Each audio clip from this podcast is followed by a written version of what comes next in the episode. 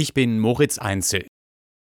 Westliche Bodentruppen in der Ukraine, dieses Gedankenspiel des französischen Präsidenten Macron hat heute für viel Diskussionsstoff gesorgt.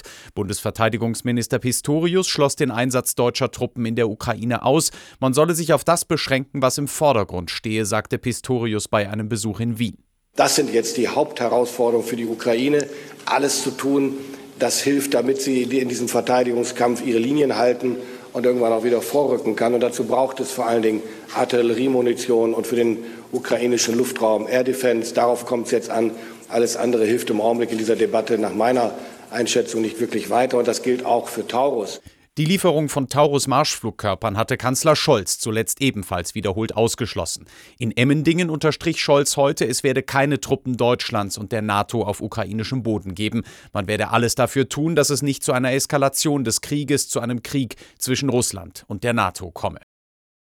Im Tarifkonflikt um das Lufthansa-Bodenpersonal hat die Gewerkschaft Verdi von morgen bis Freitag zu einem Warnstreik im Technikbereich aufgerufen.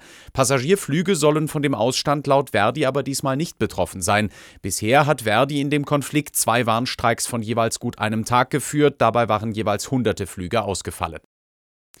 Die mutmaßliche frühere RAF-Terroristin Daniela Klette sitzt nach ihrer Festnahme gestern Abend nun in Untersuchungshaft. Neben mehreren Raubüberfällen wird ihr auch versuchter Mord vorgeworfen. Das haben die Ermittler in Niedersachsen mitgeteilt. Niedersächsische Ermittler fahndeten seit Jahrzehnten nach Klette und zwei weiteren RAF-Terroristen. In diesem Zusammenhang wurde eine weitere Person festgenommen. Es handelt sich um einen Mann. Seine Identität muss aber noch geklärt werden.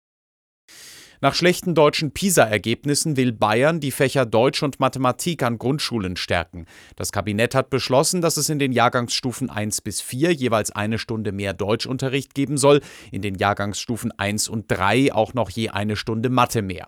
Bei Religion und Sport soll es keine Abstriche geben, dafür müssen Schulen bei Kunst, Musik, Werken oder beim Englischunterricht kürzen.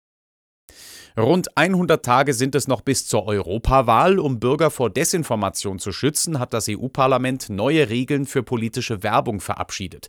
Bürger sollen zukünftig mühelos erkennen, warum sie angesprochen werden, wer die Werbung finanziert hat und wie viel dafür bezahlt wurde. Außerdem sollen alle Online-Anzeigen in einem öffentlichen Online-Archiv verfügbar sein.